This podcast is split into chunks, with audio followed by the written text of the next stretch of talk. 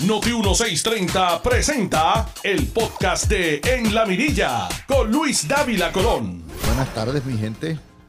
Viernes 14 de octubre. Gracias a Dios que es viernes. Una semana interesante donde se han virado todas las premisas inarticuladas falsas en Puerto Rico. Y eso lo habremos de cubrir en el resumen de semana que siempre hacemos a la una y media. La noticia de hoy, el titular acaba de romper. Ustedes saben que la Junta de Control Fiscal tiene que autorizar y se le está sometiendo lo que es el plan de retribución uniforme que tiene el gobierno. Se llama la de clasificación y retribución. ¿Qué es eso? Es un plan donde el gobierno tenía, esto es increíble, por eso que estamos como estamos.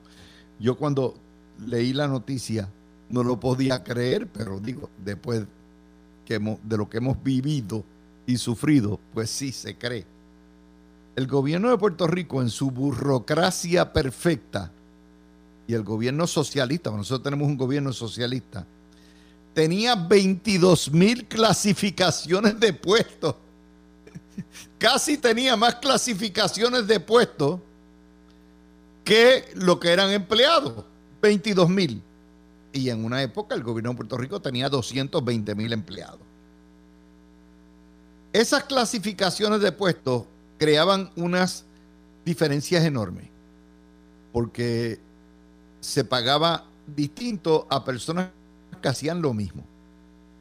Y parte de la situación es que esa clasificación ha bajado de 22 mil clasificaciones a unos 1.500. Todavía es demasiado, pero ahí están.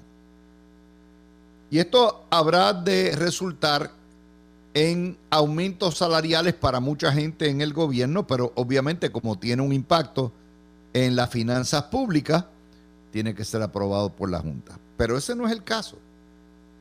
El tema que empezó hoy la Junta no fue esta mañana, no fue con las clasificaciones y retribución de los empleados públicos, fue con lo que está caliente, que es energía eléctrica, en el día en que colapsan las generatrices. Y qué se va a hacer con la deuda.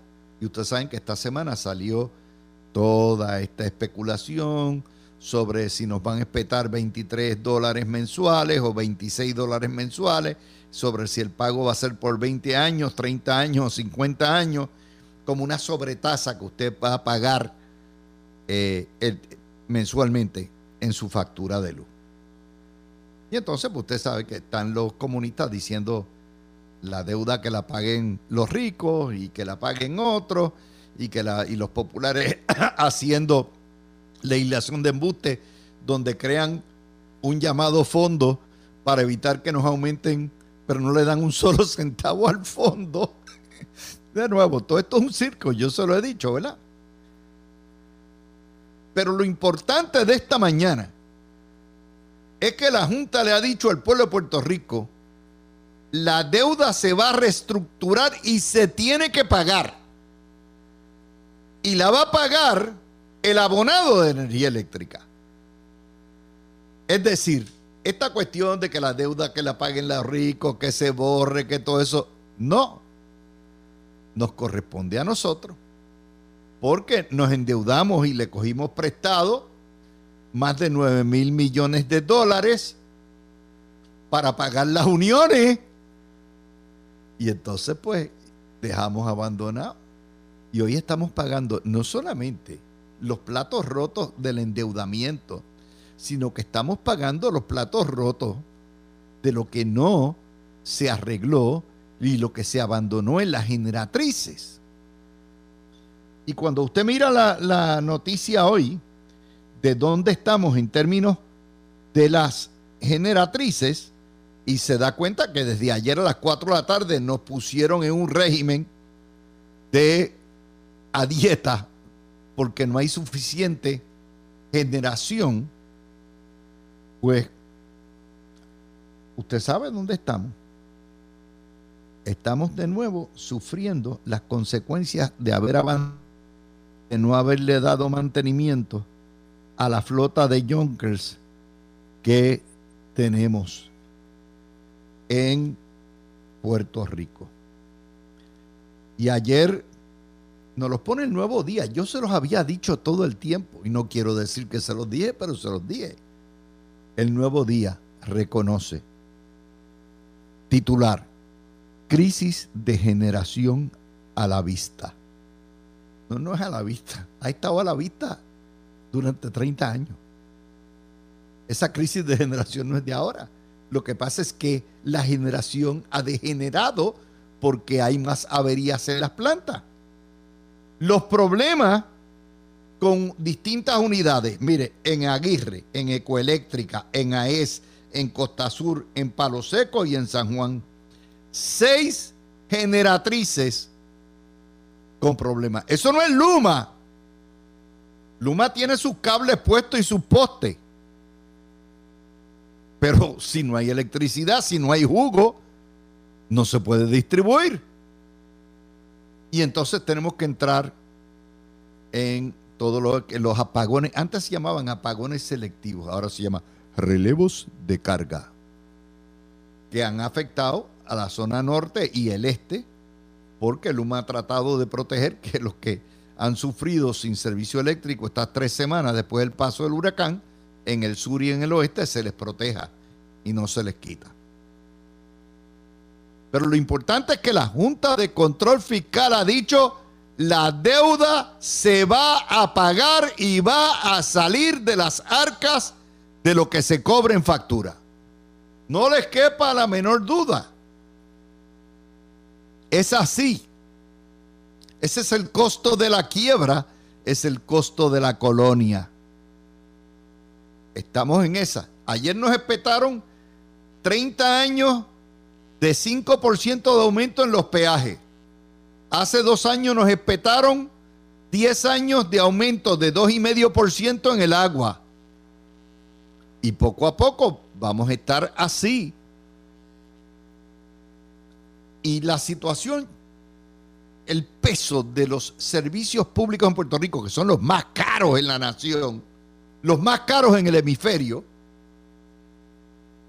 y siendo esta la jurisdicción más pobre de todo Estados Unidos. Y recuerden, la electricidad es un monopolio del Estado. La electricidad, usted no puede ir a comprar como con los celulares, déjame ver quién me vende la electricidad más barata. No. Es un monopolio.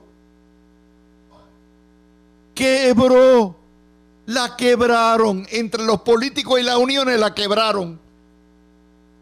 Y nos han dado el peor servicio, el más caro. Y queremos regresar a la. Vamos, vamos. Vamos. Y la Junta de Control Fiscal, que no es otra cosa que una dictadura, nos dice, nada, la deuda en, en carretera se paga los conductores la van a pagar con los peajes. 5% de aumento en todos los peajes durante 30 años. La deuda de acueducto se paga.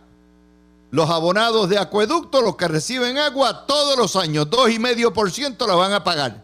Y la deuda de energía eléctrica también. Nos lo dijeron de frente, de lado. Esto es lo que da, pero Ustedes ven estos títeres, no van a protestar a la Junta de Control Fiscal. ¿A quién que van a protestar? A Luma. A Luma. Y entonces ahí está el chiste del gobierno popular, eh, que, que es una cosa que es tan infantil, pero está ahí.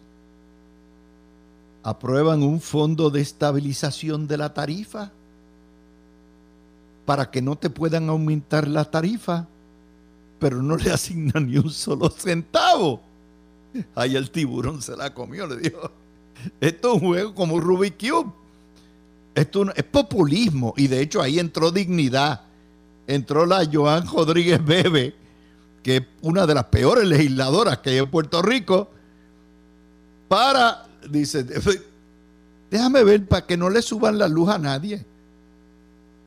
Vamos a ver si vamos al supermercado y le decimos a uno de, ¿verdad? Cualquiera de Cash y al Supermax, a Walmart, a Pueblo, eh, no me puedes aumentar las habichuelas y el joda, me las aumentaron la, semana pasada.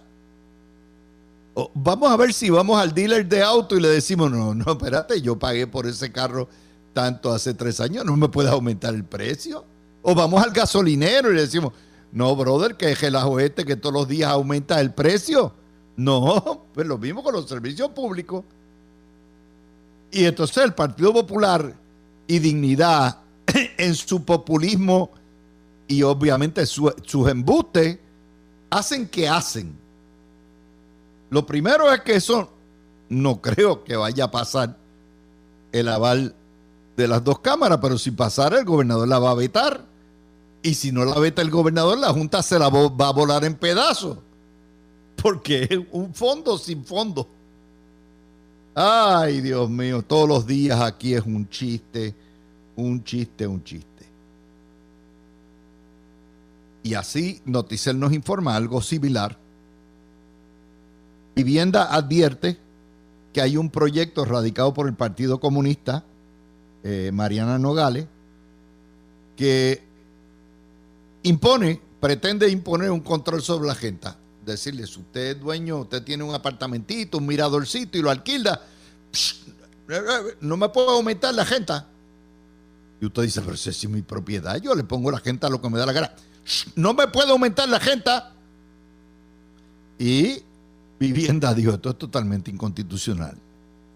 Eso es lo que se llama un taking, es una confiscación de la propiedad privada. Para aparte de eso, menoscaba las obligaciones contractuales y la constitución prohíbe que la legislatura apruebe piezas legislativas que menoscaben las obligaciones contractuales. Es el libre mercado. A usted el agendador le subió la renta a 200 pesos y a usted no le gusta, múdese. Eso es lo que tiene. Pero es la politiquería, la demagogia. La demagogia. Y ya que estamos hablando de demagogia, ahí andan la portada de primera hora. Los alcaldes populares ahora buscan apagones invisibles. Ya salieron de los bolsillos y de calle por calle. Ahora van a buscar por regiones que están invisibles. Y dicen, no aparecen los, los eh, mapas de Luma esta comunidad. Espérate, espérate. ¿Y de quién heredó Luma los mapas de dónde hay servicio y dónde no, si no es de la Autoridad de Energía Eléctrica. Ah, no me aparecen ahí, están invisibles. La culpa es de Luma también. ¿Por qué? Porque ya, aún con, ayer habían 25 mil personas o hogares que tuvieron que cogerse los apagones selectivos.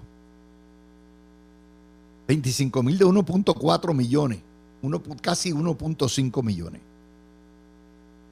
Pero ahí estamos, estamos en el relajo de sacar, estamos exprimir, sacar, politizar el asunto. Y como estamos en ese juego, pues hay que echarle culpa. ¿Y a quién le echamos la culpa? A a pesar de que son las generatrices las que tienen el problema. Y los alcaldes dicen, no, no, ahora son invisibles, ahora no aparecen, porque estamos en la politiquería. No hemos parado, desde antes que pasara el huracán, ya estaban politiqueando. Esto es un país tan incivilizado que los desastres naturales que nos deben unir a trabajar todos juntos se convierten en balones políticos inmediatamente una piquita política, déjame echarle la culpa a todo el mundo. El juego de las culpas. Porque así de infantiles somos. Y ahora aparecen los apagones invisibles. Ay, madre. Hay una nota que la Fundación Nacional de Ciencias rechazó reconstruir, arreglar, reparar o hacer un nuevo radiotelescopio. Y entonces van a convertir lo que había por pues, un centro educativo de la Universidad Ana Geméndez, que es muy buena, pero no sustituye el radiotelescopio que por décadas fue orgullo de Puerto Rico. La historia detrás de la historia es que un brazo importante de la ciencia nacional de Estados Unidos ha decidido no invertir un centavo en Puerto Rico, a pesar de que las formaciones del Carso, llamados mogote, son perfectos para hacer un radiotelescopio, aparte de nuestra, nuestra posición tropical cerca del Ecuador. Y usted dice, ¿por qué? ¿Qué saben ellos? Miren, los cruceros se fueron ya para República Dominicana. Porque allí no hay el Yankee Go Home, al contrario. Allá es Yankee Go Home. Traigan los billetes, vengan para acá, vengan para Punta Cana. No, aquí no. Aquí los comunistas le han hecho la vida de cuadritos, no solamente al que viene de afuera, sino a los que vivimos aquí adentro. Esa es la realidad. Esa es la realidad. Pero como aquí mandan los bocones y mandan ellos, pues otra nota más que hoy tenemos en el saco. Y entonces, los economistas sacan la historia y dicen, no, la Junta está subiendo los costos. Aquí no hay quien viva. Pero eso lo venimos diciendo los estadistas hace rato. Es más, no lo han dicho los estadistas. 6 millones de puertorriqueños que viven en los estados han demostrado con sus acciones, sus mudanzas, sus maletas, que en la isla de Puerto Rico no hay quien viva. Ah, pero que lo diga un estadista que le caen a palo. Pero si la asociación de economistas, que son todos independentistas, dicen aquí no hay quien viva, para tratar de criticar o para criticar a la Junta de Control Fiscal, entonces eso es evangelio incuestionable. Pues es cierto, aquí no hay quien viva. El costo de la vida es mucho más caro. O sea, todos los días hay una noticia al respecto. Se nos van los policías, se nos van los maestros, se nos van los doctores, se nos van las enfermeras, se nos van los, farmacéuticos. Siempre buscamos una excusita tonta, pensuaca, para decir, no, es que se fueron porque el crimen o se fueron por la realidad se van porque aquí no hay quien viva. Y hay unos que se ofenden si uno dice eso. Dice, Ah, no, pero mira, tú prosperaste en el ELA, tú echaste para adelante en el ELA. Si es cierto, prosperamos hasta cierto sentido y en otros sentidos no. Gran parte de mi generación de viejos no ha pagado todavía sus hipotecas. Eso no es prosperar. No ha pagado todavía sus hipotecas. Y tienen que trabajar, tenemos que trabajar hasta que nos vayamos para abajo. Aquí no hay quien viva, es cierto. Y decirlo no es desacreditar al pueblo de Puerto Rico. Decirlo es criticar lo que han hecho los electores, los políticos, las uniones con nuestra sociedad. La hemos, convertido en algo insufrible, algo donde no se puede vivir. Pero lo dicen los economistas con las alzas tarifarias y tienen razón, pero no es únicamente ahí. Vaya, usted todos los días va al supermercado, usted sabe lo que yo le digo. Se paga todo mucho más caro y no es la ley de cabotaje, ¿ah? No es la ley de cabotaje. Y en ese lío, ¿verdad? Que hay nos espetan entonces, llega la buena noticia, que es portada hoy del vocero y del nuevo día, de algo que yo les dije hace meses, que este año el Seguro Social, dado la inflación, iba a dar una cifra récord de aumento en lo que se llama la cola o la colita, el aumento, el cost of living allowance, el aumento por inflación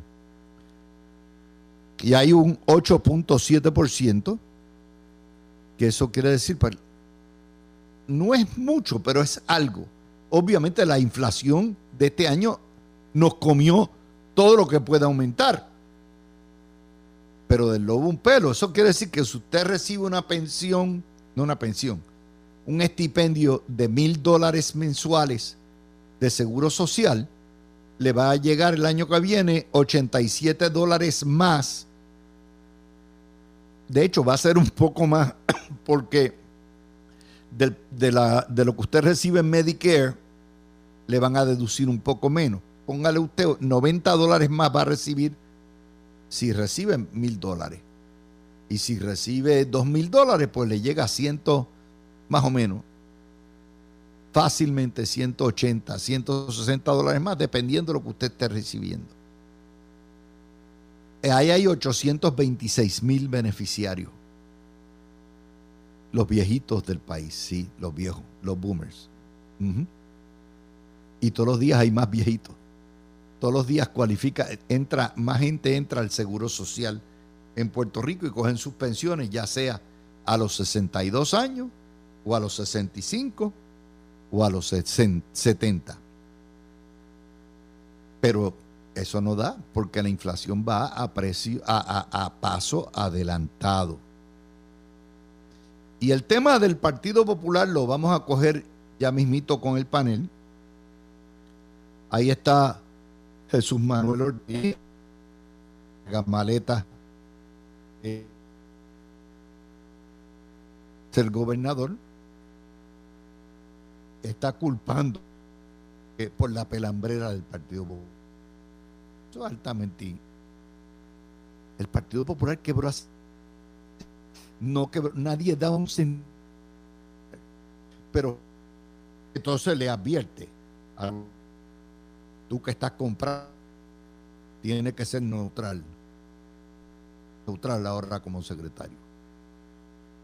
Wow. Bueno, pues esas son las noticias que tenemos para ustedes. Vamos a ir a la pausa y regresamos ya. Tú escuchas el podcast de En la Mirilla con Luis Dávila Colón por Noti 1630. De vuelta con ustedes, mis amigos. Viernes 14 de octubre, son las 12 y 38 minutos de la tarde. Tengo a Cristian Sobrino y a Breida Bernal. Eh, vamos a hablar un poco acerca de esta reunión esta mañana y obviamente el hombre que representó a Puerto Rico en las primeras etapas de la Junta de Control Fiscal, Cristian Sobrino. Dime qué, qué coliges de lo que se dijo esta mañana en la, reunión de la Junta y el gobierno. Adelante. Bueno, hay, hay dos puntos que quisiera resaltar. El primero es eh, hay un elemento de relaciones públicas en la reunión de hoy en la medida que están discutiendo el plan de remuneración uniforme que se quiere implantar en el gobierno y, ciertamente quieren por lo menos tanto la Junta como los funcionarios del gobierno que han estado trabajando en el proyecto quieren poder ya salir al frente del tema y establecer que, que, por lo menos en el sector público se están tomando los pasos que son necesarios para tener justicia salarial eh, para muchos eh, servidores públicos que no han tenido un aumento en, en varios años, ¿verdad? Cristian, ¿cuántos cuánto se van a beneficiar de aumento? Yo no, yo no conozco esa data. El, la realidad es que hay que se tendría que publicar y ver exactamente cuánto es el aumento, cuánto no, o sea. Pero de que es necesario, definitivamente, el gobierno de Puerto Rico, eh, debido primero al número de corporaciones públicas, los destaques, el, el número de empleados, que, de, de, puestos que se han congelado por ventanas de retiro. O sea, la, la, el plantel del, del sector público en Puerto Rico es un desastre. Y no hay manera que se pueda tener un, un, un sistema de, de, servidores públicos que sea eficiente, que sea profesional y que, y que sea fiscalmente responsable, sino de una vez por todas se, se, se establece un programa como el que tienen tanto el gobierno federal como todos los demás gobiernos de los estados. Oye, Breida, eh, ¿no te extrañó que Skill y Peterson lo primero que aclararon fue la deuda de energía eléctrica se va a reestructurar y se va a pagar? Y se va a pagar de la factura. ¿No te extrañó eso?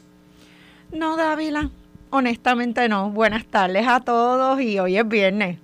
Felicidades todos. Hay que, hay que celebrar El siempre favorito de todos. el fin de semana, ¿verdad? Para uno descansar un ratito con la familia. Dávila, de verdad que no, no me extrañó, no me extraña, este, aquí definitivamente todo lo que tiene que ver con el asunto de la Autoridad de Energía Eléctrica, desgraciadamente, Dávila, siempre los que pagamos somos los eh, ciudadanos. Eso, eso no nos lo va a despintar nadie, Dávila. Desgraciadamente, no, no puedo decir otra cosa. Y en cuanto a este proceso de, de cambios al, al plan de retribución del gobierno, tengo que decirte, Dávila, que no puedo estar más de acuerdo con que se realice. Eh, Puerto Rico lleva décadas, ¿verdad? Con los empleados con unas escalas salariales que de verdad, Dávila, hay que decirlo, son ridículas, ridículas para el estilo de vida que vivimos, el costo de la vida. eh, los salarios que hay en el gobierno no, compensan la- las labores que realizan nuestro, nuestros empleados públicos.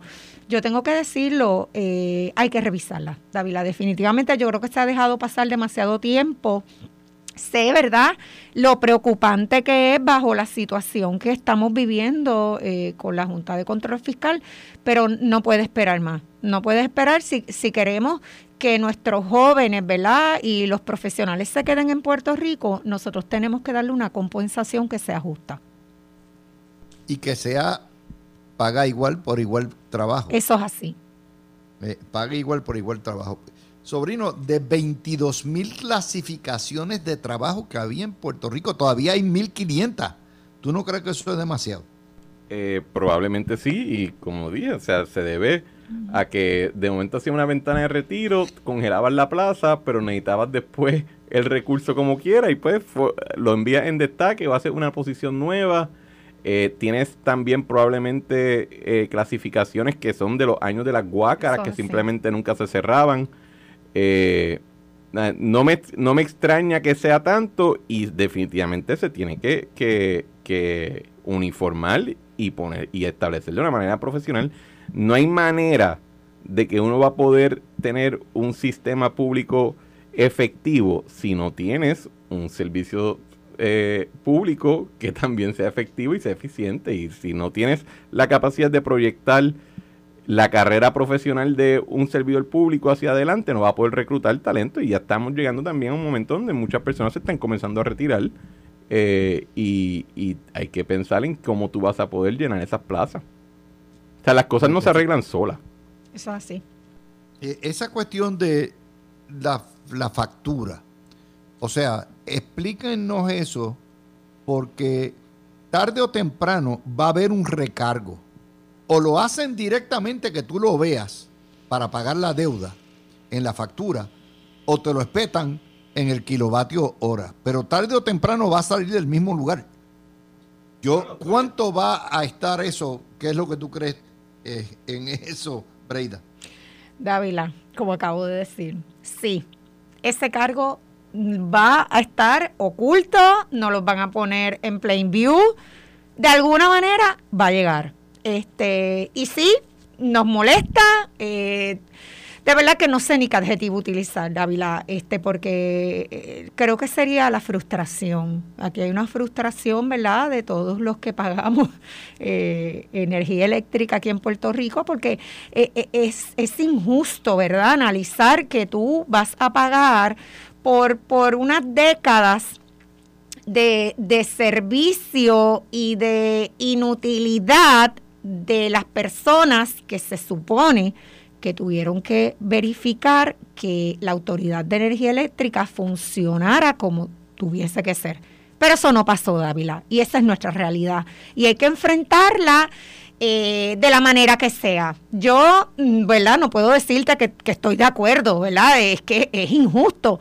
Pero de que el cargo va, no sé cómo lo van a hacer, no sé si no, si no los dirán, no los dirán, pero definitivamente nos van a cobrar. ¿Cómo tú crees que bajará eso? Porque la gente eso es lo más que le preocupa. ¿Me la van a espetar? ¿Cuándo, cómo, dónde? ¿Qué tú, ¿Dónde tú crees que terminará esto, Cristian? Bueno, yo, yo entiendo que probablemente termine o como un cargo separado dentro de la factura o va a incluirse dentro del cargo base de la tarifa, pero de que se va a incluir en la factura se va a incluir. La Autoridad de Energía Eléctrica no, no imprime dinero, no ha pagado deuda desde el 2015. Eh, antes de eso, cobraba por debajo de lo que eran sus costos y de lo que eran sus gastos proyectados. Y no, yo, yo obviamente, como todo el mundo que está escuchando el programa, no me, no me encanta la idea de pagar más luz. Pero también hay que ver la posibilidad de que en la medida que se acabe la quiebra, pues entonces nos podemos enfocar en otras cosas como arreglar la maldita red eléctrica y, atender el tema de generación. O sea, mientras que la autoridad siga en quiebra, no tiene la flexibilidad financiera para poder atender esos temas como se supone. Y yo entiendo que no pagar deuda es chévere, pero si eso significa que nos vamos a caer con una red porquería y con generadores peores, pues llega un momento donde es contraproducente. Al final del día, el 80% de la factura. viene de la compra de combustible, no viene de deuda. Fíjense qué interesante que en el momento en que se restablece la distribución, lo que queda es la generación y lo que falla es lo que ha fallado todo el tiempo la generación. El problema está, y eso no es culpa ni de la UTIER, ni del gobierno, ni de, ni de la Autoridad de Energía Eléctrica, y mucho menos de Luma. Tenemos una chatarra de sistema. Y hasta tanto no se reestructure la deuda y empiecen a bajar los fondos para hacer el sistema nuevo, vamos a estar en esa, este, Freida. Eso es así, Dávila. Y oye, eh, a nadie le gusta, lo acabamos de decir, ni a Sobrino le gusta, ni a Breida le gusta, ni a Dávila le gusta, no le gusta a nadie. ¿Quién realmente quiere pagar más por, por el servicio de la Autoridad de Energía Eléctrica? Tendría, tendría que estar loco. Lo que pasa es que si no nos movemos y ya comenzamos con este proceso, ¿verdad? De dejar todo este asunto atrás, eh, que, que, que, que, es un círculo vicioso, nunca vamos a poder este, comenzar a reestructurar lo que sería eh, eh, toda, toda esta maquinaria que se necesita para modernizar para modernizar nuestro sistema de energía eléctrica. Y esa es una realidad Ávila ineludible. Completamente. Esta, esta cuestión, esta charada del Senado a aprobar un fondo sin fondo, que no tiene un solo centavo, para evitar los aumentos eh, Cristian, ¿dónde nos lleva eso?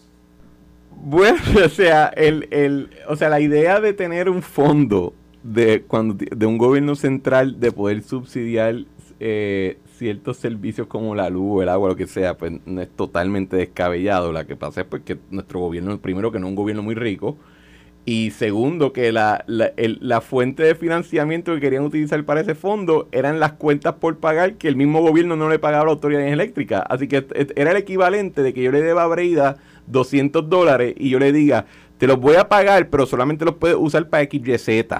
Y eso no funciona de esa manera. O sea, simple, así que entiendo la intención, pero entonces nos quedamos, como ya es costumbre, en lo cosmético. Vamos a aprobar el fondo para que todo el mundo se sienta que hicimos algo y está ahí en el aire, pero entonces no le ponemos un chavo. Pues entonces eh, es más performance que nada. Y esa es la parte que, yo creo que frustra a muchas personas porque ven, a, ven a líderes electos enfocados en pantomina en lugar de de verdad tratar de atender ciertos problemas. Y, y, y, y yo creo que está llegando un punto donde pues, la gente se frustra.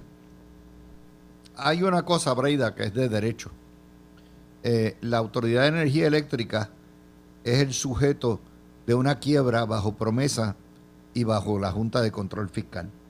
En la medida en que la legislatura pase cortapisas a lo que es el aumento de la capacidad de facturación y todo eso, la Junta va a brincar y va a virar eso patas arriba, asumiendo que el gobernador se vuelva loca, loco y, y apruebe esta cosa.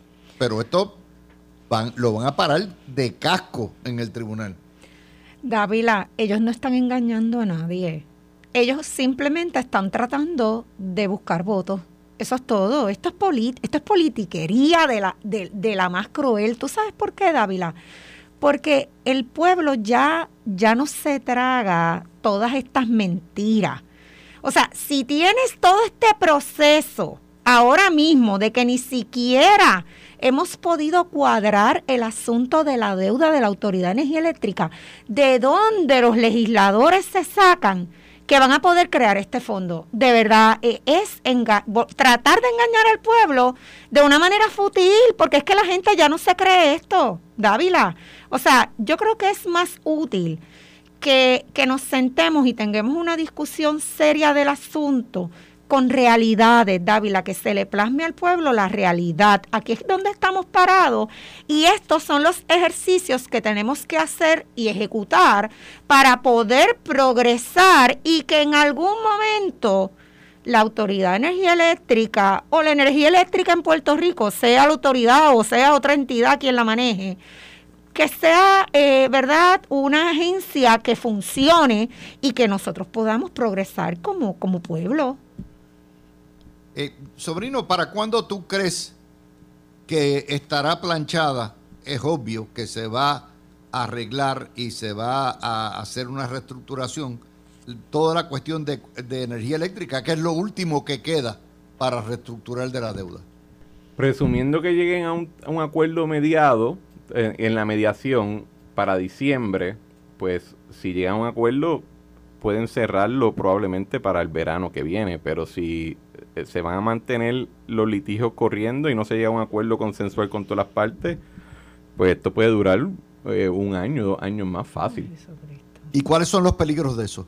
Bueno, los peligros es que primero, eh, al no haberse pagado nada de la deuda, los intereses se siguen acumulando. y si el, si el litigio sale a favor de los bonistas, el cargo que tuviese que pagar la autoridad y nosotros como consumidores sería ya bastante demasiado alto. Eh, y eh, el otro riesgo es que igual, aunque se llega, se llega a una victoria de parte del gobierno, pero no es la que se esperaba y nos quedamos igual y de nuevo se siguió acumulando intereses y se tenían que pagar más. Cada, cada tiempo que pasa, el pago aumenta por la naturaleza que los intereses se siguen acumulando. Y le añade a eso las oportunidades que se pierden, que no tiene una autoridad que puede llevar a cabo los proyectos que necesita llevar a cabo para mejorar la flota de, generación. Y Luma, por su lado, pues tiene más dificultad de, implementar los cambios a la red eléctrica. Así que Not good. no es solamente el tema de cuánto se paga en deuda, es también la oportunidad que se pierde. Vamos a ver cuántos miles de personas acuden a, frente a Fortaleza hoy con la convocatoria de la Iglesia Católica y el Partido Comunista eh, en contra de Luma. esto es increíble, pero lo vamos a ver y, hay que poner eso. Breida, nuevamente, si alguien dudaba de las relaciones políticas y las actividades políticas de la Iglesia Católica en Puerto Rico, ahí está el ejemplo. Padre Pedro y Natal juntos y los sospechosos usuales montando una protesta en Fortaleza porque no hay electricidad eh, en las generatrices. Ah, y la culpa es el Luma. Freida. Ay, Dávila, esto es sorprendente. ¿Cómo han demonizado? Porque esa es la palabra. Han creado este ente como un poco hasta como supernatural de Luma. Luma es como el demonio. Uy, saquen la cruz. ¿Qué es eso? Mira, o sea, e, estos son negocios, estos son este eh, corporaciones que definitivamente hay que trabajarlas para que el pueblo en algún momento se beneficie de esos resultados. No podemos, Dávila, continuar con este, con, esta propaganda, porque es que esa es la palabra que hay que utilizar ahora. Es, una propaganda de, demonizar para que el pueblo cree esta, esta persona a donde hay que odiarla. Vamos a odiarlo a todos, a Luma. Y miren, y si no es Luma, ¿cómo lo vamos a llamar? Este, el humo, el, nombre que le pongamos.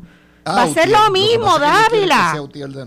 Es lo mismo. El si no es una empresa privada, es Utiel. Exacto, el, el, problema hay que enfrentarlo, no podemos seguirle dándole la vuelta y echando culpas. Tenemos que eh, ponernos los pantalones y la falda y decir, mira, la realidad es que como país no atendimos esto, no lo atendimos por la razón que haya sido.